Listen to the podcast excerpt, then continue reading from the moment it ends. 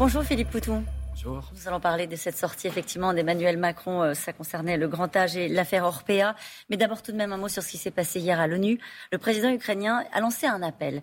Et il a dit en gros avec force qu'il estime que le droit de veto de la Russie, il faut en finir au Conseil de sécurité parce que c'est un permis de tuer.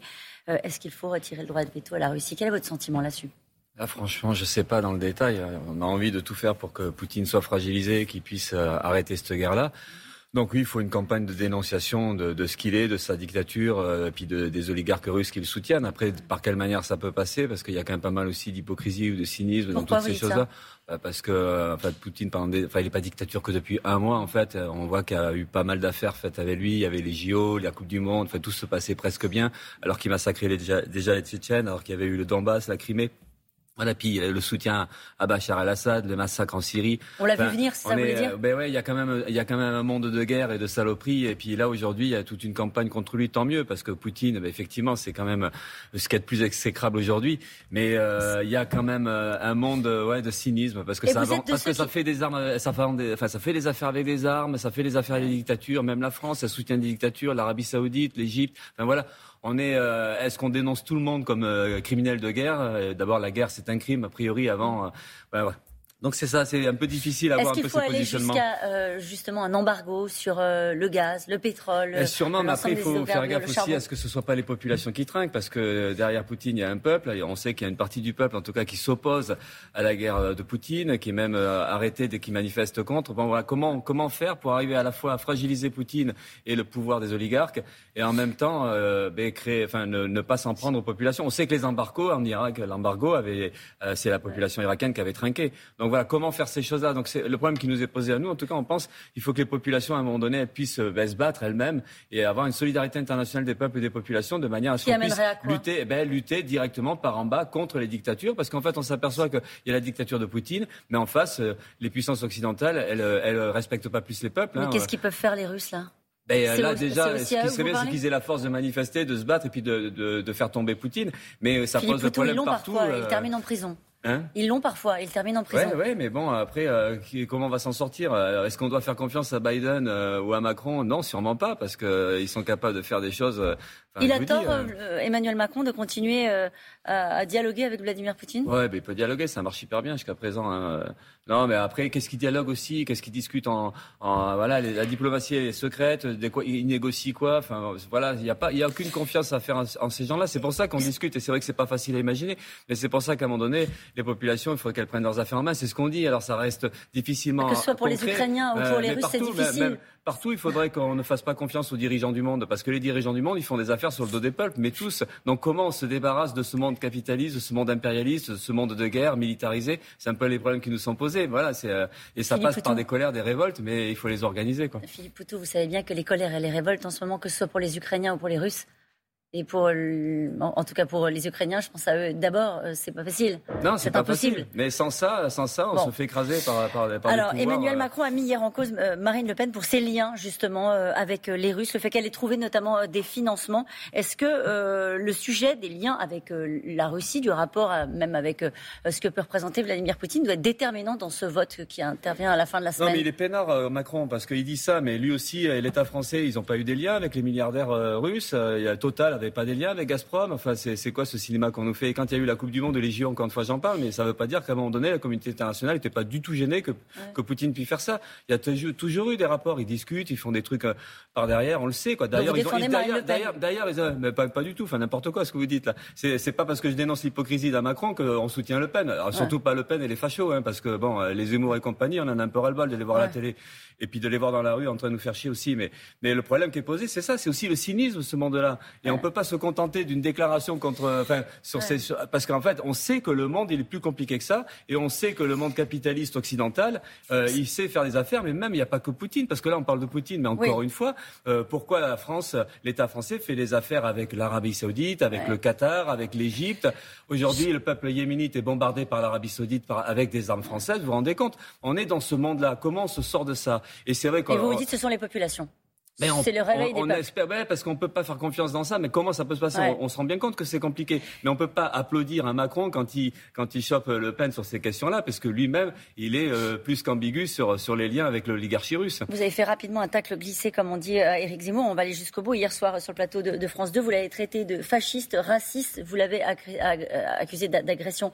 Euh, un, fasciste raciste accusé d'agression sexuelle. Ce sont les mots que vous avez vraiment utilisés. Il y a eu des répliques. Vous l'avez croisé après?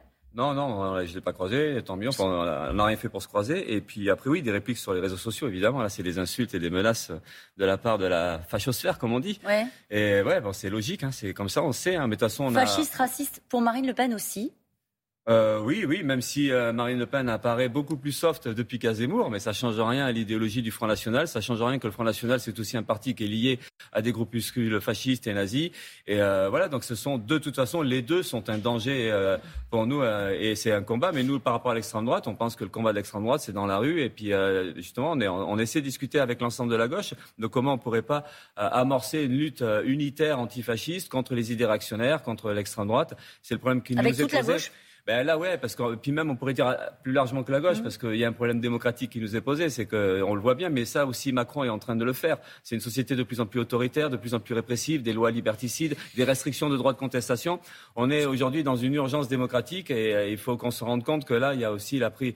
Euh, ça revient au même aussi de ce que je disais tout à l'heure, c'est que la population, elle doit prendre conscience de ça et s'organiser, se battre, parce qu'on a des, des combats devant nous à mener. Elle peut voter. Hein elle peut voter. Elle peut voter, voilà. Mais c'est pour ça que c'est toute l'importance du vote aussi NPA et anticapitaliste. On pense qu'on a une utilité. Alors vous avez Parce que là, il y a la bataille du vote utile. Maintenant, euh, on sait que voilà, voter utile. Euh, euh, on va y venir dans un instant parce que c'est effectivement Jean-Luc Mélenchon qui appelle au vote utile. Mais je voudrais parler de votre programme. Vous proposez un SMIC à 1800 euros, la retraite à 60 ans, la baisse du temps de travail à 32 heures. Au fond, vous, ce programme sous-entend qu'il y a une colère sociale dans le pays à laquelle il faut répondre. On a l'impression qu'elle est un peu endormie euh, par les crises successives, notamment par celle du Covid. Oui, tout à fait. Il y, a, y a pas, il y a une colère, en tout cas, elle existe, mais c'est surtout qu'il y a une souffrance sociale. La crise sanitaire s'ajoute à la crise économique et sociale, qui s'ajoute à une crise environnementale. Ça fait beaucoup de choses qui, qui nous assomment. Et, euh, qui nous assomment, qui nous rend individualistes ou pas euh, qui, qui nous rend individualistes ou pas Qui fait qu'il n'y a pas de grande colère ben, sociale, de mobilisation Tout peut se mélanger à partir du moment où on subit euh, l'idéologie dominante, à partir du moment où on baisse la tête et on croit qu'il n'y a pas de solution. C'est vrai qu'après, c'est un peu le chacun pour soi. En tout cas, c'est le risque. Mais le monde capitaliste est très égoïste et très individualiste et il essaie d'infiltrer toute la société de, de cette morale-là. Et donc, il faut qu'on résiste. Et nous, c'est vrai qu'on essaie de défendre l'idée de comment on peut résister ensemble, comment on peut recréer des solidarités et comment on peut reconstruire même une conscience, une conscience de classe, une conscience qu'on appartient à un cas, à un camp social et qu'il faut mener une bataille contre les, ultra-riches, contre les possédants. Parce qu'en fait, la pauvreté, elle est le résultat de l'accumulation euh, des, riches, des milliardaires. Là, on, est admiratif d'un Bezos et tout ça, mais ces mecs-là, enfin, c'est fou, quoi. Ils ont des milliards et des milliards et puis à côté de ça, il y a une misère humaine. Donc comment on change ça? Et nous, on pense qu'il faut changer le système. On pense qu'il mm. faut ça, ça euh, se battre contre la propriété privée capitaliste, contre l'appropriation. Et donc, on pense qu'il faut des, services publics, il faut socialiser des parties de l'économie qui correspondent aux besoins vitaux de la population. C'est cette bataille-là qu'il faut mener. Donc, oui, c'est euh, une bataille anticapitaliste. Et quand vous regardez les cinq ans, il n'y a pas eu tellement de grandes. Il y a eu des colères sociales qui ont mobilisé pas suffisamment, selon vous? Il y a eu le mouvement des Gilets jaunes qui a été l'expression d'une colère contre les inégalités, contre euh, l'exclusion. Et euh, ça a été un mouvement fort, mais ouais, pas assez. Et, on peut penser qu'aujourd'hui, il y a toutes les raisons pour que ça repète à, nouveau. En Corse, c'est aussi d'une certaine manière l'expression d'une colère sociale, puisque c'est contre la spéculation immobilière. Ce que vous souhaitez, euh, Ce que vous souhaitez mais C'est la seule façon qu'on s'en sorte. Sinon, si on subit, là, si on fait rien, c'est quoi? C'est la retraite à 65 ans, c'est des licenciements qui vont continuer. Ça veut dire que vous croyez que Jean-Luc Mélenchon ne peut pas gagner? Ben, euh, c'est pas nous qui le disons. Dans les sondages, ça paraît difficile quand même. ce qui est pas, ce qui est probable, c'est que c'est soit Macron, soit l'extrême droite qui gagne. Donc, il dit vote utile. Jean-Luc Mélenchon, nous, ce qu'on essaie de discuter, c'est que, c'est que, en fait, euh, il y a le plan. On pourrait dire le plan B. Mélenchon euh, pense qu'il peut gagner. On, va voir. Mais s'il gagne pas, on fait quoi? Et nous, on pense qu'on a intérêt à discuter. Mais là, c'est aussi, ça s'adresse à la gauche radicale et ça s'adresse aussi à la gauche, même, même plus largement. on a intérêt à se voir très rapidement. On a intérêt à, à discuter concrètement de comment on reconstruit un mouvement social, comment on reconstruit une gauche euh, de lutte, une gauche de combat, une gauche euh, radicale, anticapitaliste. Et c'est un peu l'enjeu du moment. C'est parce que c'est vrai que là, on a l'élection paraît foirée, elle paraît euh, un peu perdue Bah, non, mais déjà, faites pas, faites pas la surprise. Vous voyez les sondages. Pas du tout. Il y en a, parce qu'habituellement, à votre place, on me dit qu'on ne croit pas les sondages. Donc vous, vous me dites que vous les croyez. Bah, les sondages, c'est a, priori une petite photographie quand même. Donc, du coup, nous, c'est l'appel à voter NPA parce que nous, ce qu'on dit, c'est plus c'est à gauche, plus c'est radical, plus on dit qu'il faudra se battre, plus ça peut redonner confiance. Et on espère avoir cette utilité-là. Merci beaucoup, Philippe Poutou, d'avoir été notre invité ce matin.